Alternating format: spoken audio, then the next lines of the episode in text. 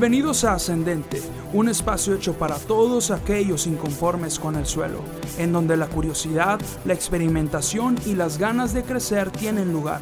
Tenemos permiso para equivocarnos, pero nunca para rendirnos, porque sabemos que siempre se puede aprender algo nuevo y todo lo que hacemos siempre puede mejorar. Hola amigos, bienvenidos al cuarto episodio de Ascendente. ¡Wow! Ya cuatro episodios.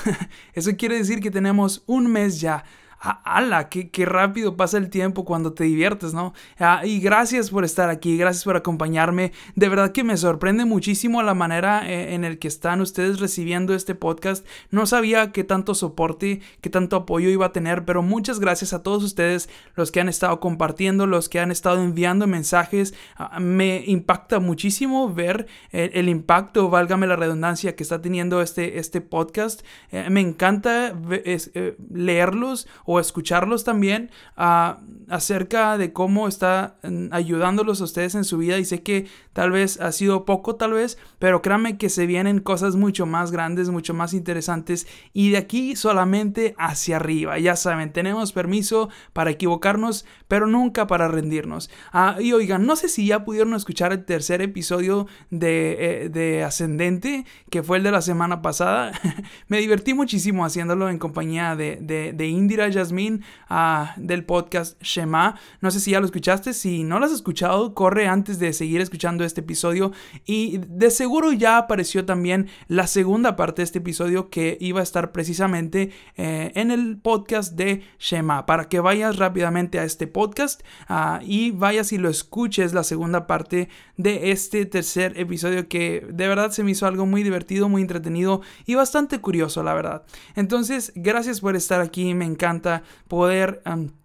compartir con ustedes estos temas en estos días lluviosos. Qué bonito, la verdad. Ah, me encanta, me encanta muchísimo. Eh, la lluvia ya hacía, se antojaba muchísimo con este calor que había pasado en estos meses pasados ah, era, era un poco frustrante, pero gracias a Dios que ya llegó la lluvia. Y doy muchas gracias a Dios por vivir aquí en Allende, que está cerca de Monterrey, en donde sí llega la lluvia igual de fuerte, pero no se inundan las calles como allá, así es que estoy bien a gusto aquí en mi casa y aproveché este día tan bonito para eh, grabar este episodio, que va a ser un poquito más corto de lo normal, porque así es como realmente quería que fuera desde un principio, así es que vamos a entrar directamente en el tema del día de hoy, que es el tema número 4.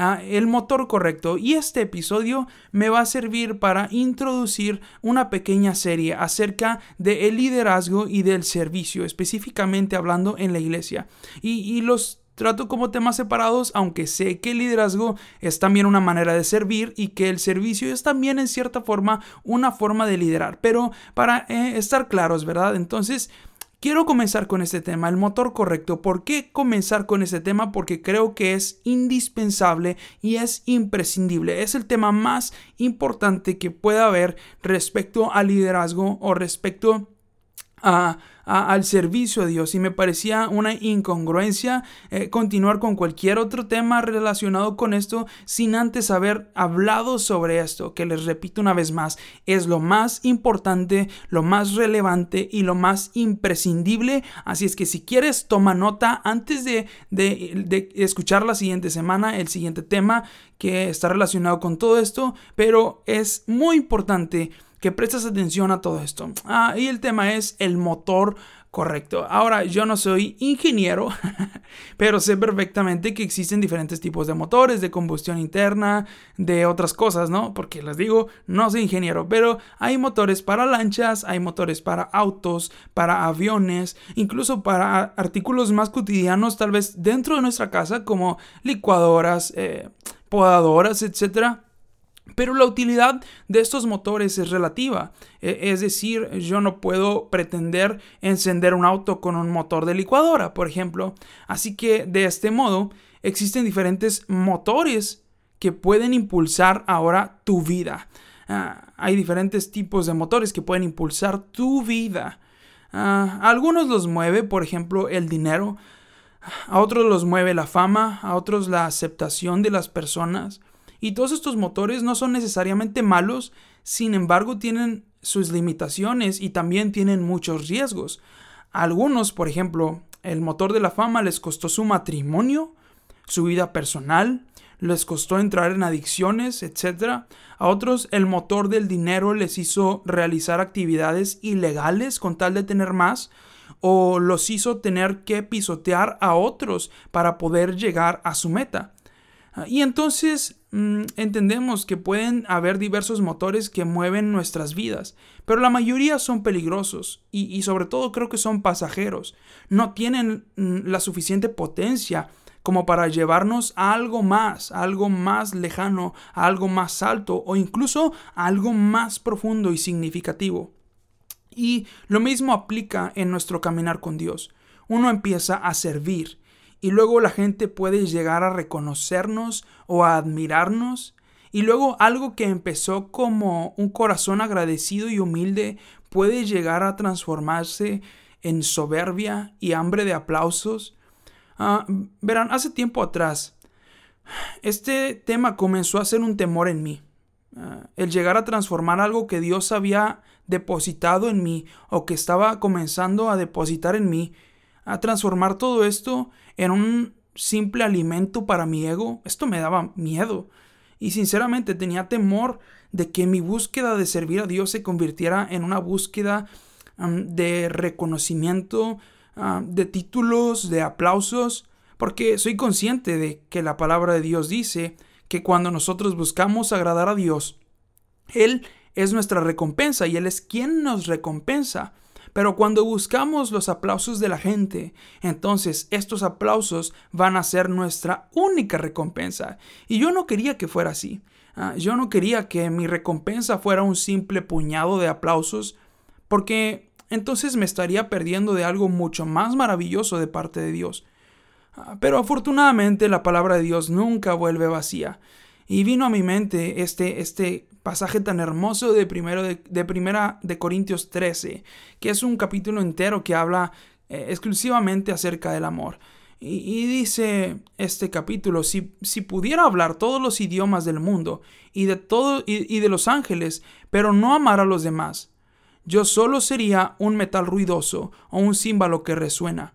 Si tuviera el don de profecía y entendiera todos los planes secretos de Dios, y contara con todo el conocimiento, y si tuviera una fe que me hiciera capaz de mover montañas, pero no amara a otros, yo no sería nada.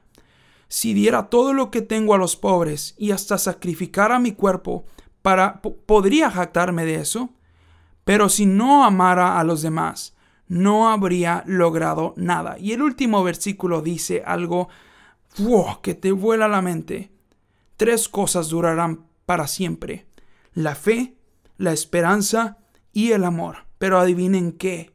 La mayor de las tres es el amor. Y esta palabra me hizo entender una de las lecciones más importantes de toda mi vida. Y es que siempre, antes de hacer algo, ya sea en el servicio de Dios o incluso fuera de la iglesia, mi único motor debe de ser este motor perfecto, que es el amor.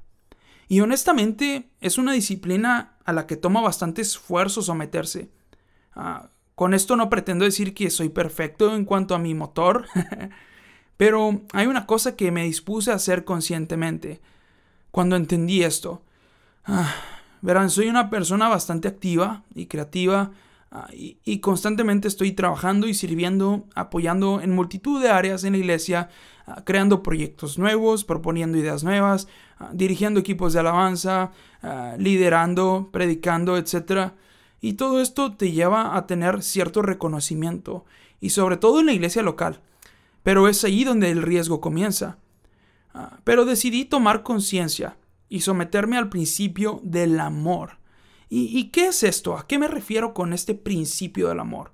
Bueno, por ejemplo, cuando alguien me propone una idea, o me piden servir en alguna área, o me preparo para tocar, o para limpiar, o para predicar, etc., tomo un momento de tranquilidad antes de comenzar y me repito a mí mismo.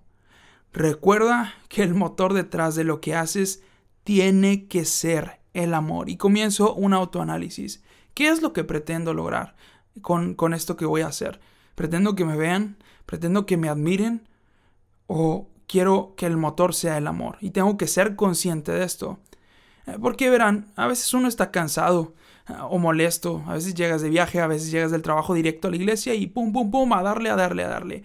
Me ha tocado inclusive eh, llegar triste, llegar con dolor físico, inclusive cansancio, mareado, y llegar y preparar todo para la alabanza y comenzar a dirigir la alabanza, pero antes te pones a orar y me tomo un tiempo rapidísimo y hago conciencia para ser consciente de lo que voy a hacer y digo otra vez, el motor de lo que de lo que voy a hacer tiene que ser el amor.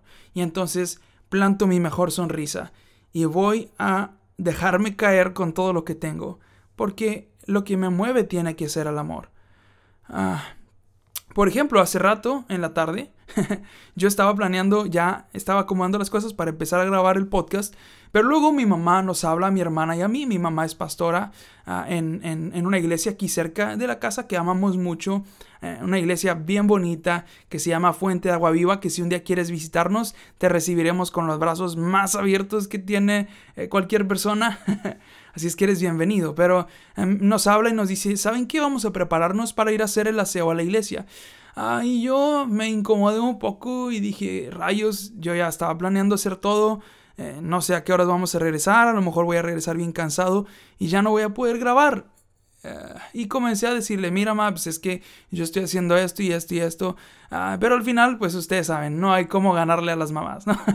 pero dije, bueno, de todas maneras lo voy a hacer. Así es que me subí a mi cuarto y me puse una vez más a repetirme esto. Si lo vas a hacer, que sea con amor. No vayas con una cara de osh, no vayas con una mala actitud, porque entonces no vas a obtener nada a cambio. Pero si quieres obtener algo a cambio, entonces que tu motor sea el amor. Y pum, me fui. Hicimos el aseo bien padre. Incluso mientras que lo estábamos haciendo, puse unos podcasts, estábamos ahí escuchando. Ah, y algunas canciones así, de esas para trapear en la iglesia. Y regresamos y todo bien, todo tranquilo. Y tuve la oportunidad, como no, de grabar este episodio. Ah, pero tengo que hacer esto. Ah, tengo que esforzarme para someterme al motor del amor. Porque saben una cosa, a, diferencia de lo que muchas personas dicen, yo creo que el amor no es una decisión simplemente, sino que el amor son muchas decisiones que se toman todos los días. Todos los días se nos presentan oportunidades para actuar de mala manera, para actuar por mil razones o para actuar con amor. O dime tú, ¿Acaso habrá una mejor manera de representar a Dios en este mundo que haciendo todas las cosas con amor? Porque claro, a final de cuentas Dios es amor. y espera que esto reflejemos nosotros también.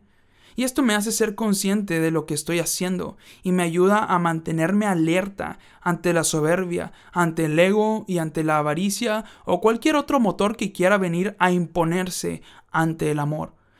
Porque lo que realmente busco es que Dios sea quien me recompense. Y aunque es muy tentador tal vez, creo que sería muy tonto conformarme con unos aplausos o con un puñado de billetes o con el, reconocimiento de la gente. Ah, y ahora yo te pregunto a ti, ¿cuál es el motor para lo que estás haciendo el día de hoy? ¿Y cuál será tu motor el día de mañana? Y el del siguiente. Y el siguiente día. ¿Acaso te moverán los aplausos? Mm, ¿O acaso te moverá el dinero, por ejemplo? ¿Acaso te moverá el deseo de impresionar a la hermanita o al hermanito que te gusta? Ojo aquí. ¿O acaso te moverá el restregarle tu éxito en la cara a todas esas personas que se burlaron y que no creyeron en tu ministerio? ¿Ese va a ser tu motor? ¿En serio?